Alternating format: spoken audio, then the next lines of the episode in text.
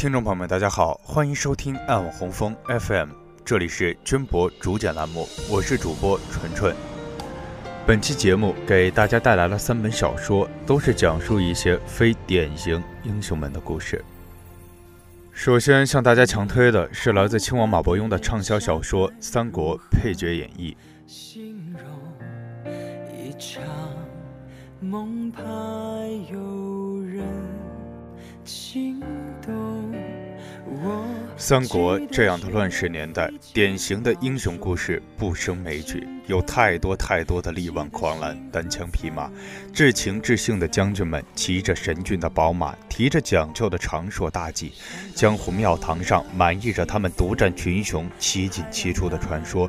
正史上记载的也是他们戎马孔总、沙场纵横的一生。从银枪白马的出场到马革裹尸、死战不还，或胜或败，他们也都是光芒万丈的处理者。以前我也只爱这样的故事，觉得整个三国就是一个接一个的人物传记，从来不曾关注这些光芒万丈里的间隙。直到有一次，我看到了廖化的故事。我才知道，这个在俗谚里被嘲讽成“蜀中无大将，廖化做先锋”的无能将军，他在出场的时候也是金甲白马、少年英雄，也有着力挽狂澜、匡扶天下的梦。只是啊。这天下的舞台，终归还是属于那些更天赋异禀、更顺天时人和的典型英雄们。所以，尽管他竭尽全力，也只是当了一个更近的看客。他看着这个舞台上英雄并起，看着他们互相厮杀，一个个辉煌，又一个个凋零。最后，时过境迁，等他恍然四顾，才惊觉偌大的蜀汉舞台，竟只有他还在灯下。落红一回，休百年寂寞。我了无轮回，生灭孑然，如初了福的因果，有始无终。也许在某个深夜，他也会挑起灯，握着虎符，怔怔入神。他看到自己垂下的白发被烛火灼红，又想起了少年时的深夜。那时候在江上扁舟里远眺，眼帘里是一片星垂平野阔。那时他总会觉得大好功名，男儿正逢时，总会觉得恰逢乱世，自当匡扶社稷，青史留名。然而现在行将朽木，才终我不负。他自己恐怕也说不清楚，当年的壮志到底是愁。还是未酬，他也许只会喃喃自语几句。是的，你们是英雄，但我也努力的攀爬过了，我也站到舞台上了，我也不差。《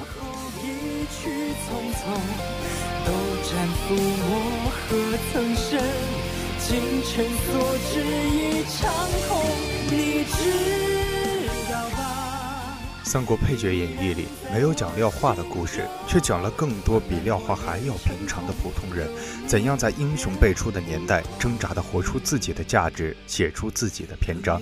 正史里的语言不详，配合上马伯庸特有的脑洞，一切的故事都显得那么真实可信。历史上也许不会有和故事重合的情节，但一定有这样平凡人、非典型英雄们波谲云诡的人生。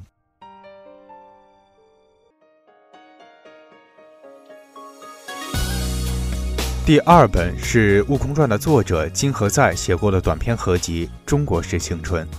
故事的设定很有趣，美漫中的超级英雄们阴差阳错生在了中国，在社会主义的红旗下茁壮成长，过着超能力也无法左右的人生。比如超人被取名李向阳，顶着雷锋的旗号，在美帝国主义做着好人好事，使社会主义螺丝钉的价值观深入美帝人心，最后却成了普通平常的职员，隐姓埋名。独身闯一身是胆好儿郎。儿女情前世长你的笑活着怎么忘美人泪断人肠这能取人性命是胭脂糖这是一本画风奇诡的短篇小说集。三国配角演义里，并非天赋异禀的常人，艰难的在乱世挣扎，最后走到正史上语焉不详的结局。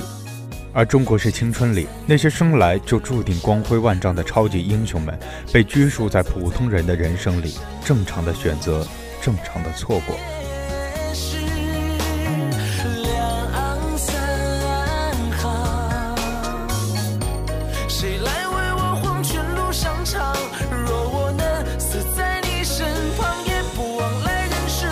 庸碌填满了他们本该举世瞩目的人生，遗憾绵延在他们漫长生命里的每一次回望。一个是讲常人以超常的勇敢螳臂当车，一个是讲英雄因突然的怯懦囿于平常。明明出于虚构，却有着真实的动人和残忍。千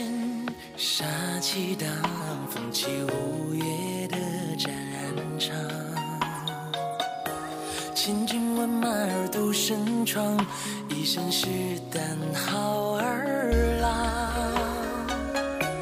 儿女情，前世长，你的笑活着怎么忘？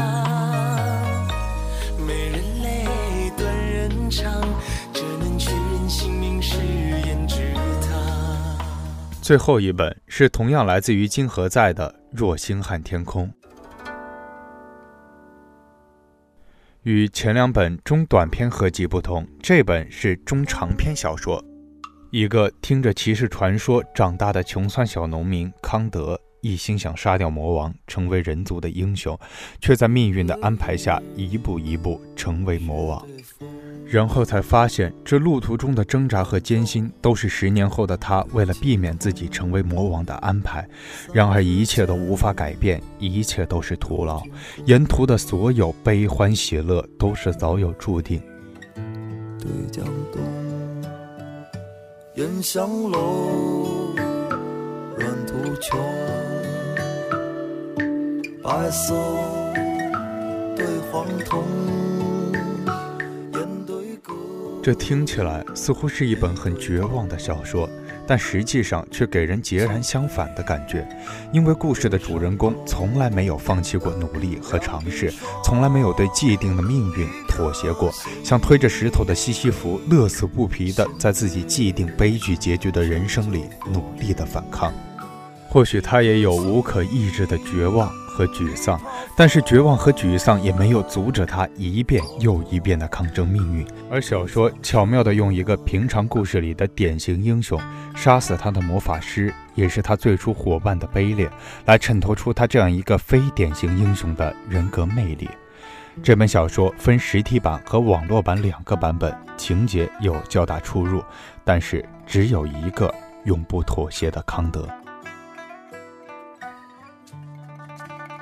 谁没有过光辉万丈的英雄梦想？但是英雄啊，也是有编制的。大多数人一生悲欢，史书上最后寥寥。我们也许无法都成为典型的英雄，不是所有人都能纵横捭阖，指点江山；不是所有人都能诗酒年华，步履天涯。即便如此，但是骑着毛驴，挎着木剑，鬓角染了霜的侠客啊！也请别忘了少年时的剑仙梦想。世道艰难，也从来没有阻止过我们努力。这挣扎昂扬，青史不露，也自成篇章。天浩浩，日融融，弯月对长虹，我对你。对心，就像对三斗，我对你最对心。这里是爱网红枫 FM 娟博主讲栏目，我是纯纯，感谢您的收听，我们下期再会。最对心，就像对。